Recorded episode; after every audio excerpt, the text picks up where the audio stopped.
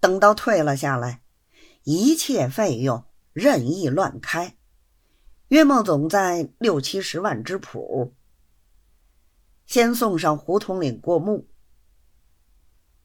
胡统领道：“太开多了，怕上头要驳。”周老爷道：“卑职的事儿，别人好瞒，瞒不过大人。卑职自从过班到如今，还没有引荐，已经背了一万多银子亏空。现在蒙大人栽培，趁着这个机会。”一来想把前头的空子弥补弥补，二来弄个引荐盘缠。就是引荐之后，一到省也不会就得什么差事，总得空上两三年，免得再去拖空子。这个都是大人栽培卑职的。至于大人的事儿，卑职感恩之极，自当知无不言。这桩事情下来，虽瞒得过一时耳目，终究一定有人晓得。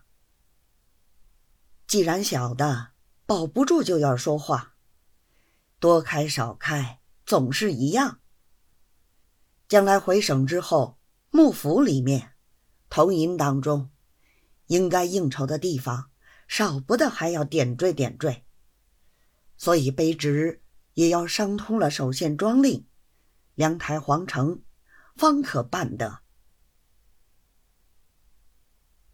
胡统领一听他口气，虽然推在别人身上，知道他已经存了分肥念头，心上老大不愿，忙道：“老兄要引荐，兄弟另外借给老兄。现在的事儿，只要切实。”替兄弟帮忙，兄弟没有不知道的，将来一定另图厚报。就是黄庄两人，兄弟亦自有帮他们忙的地方。总之，报销上去的数目还要斟酌。周老爷明晓得胡统领心上不愿意他分肥。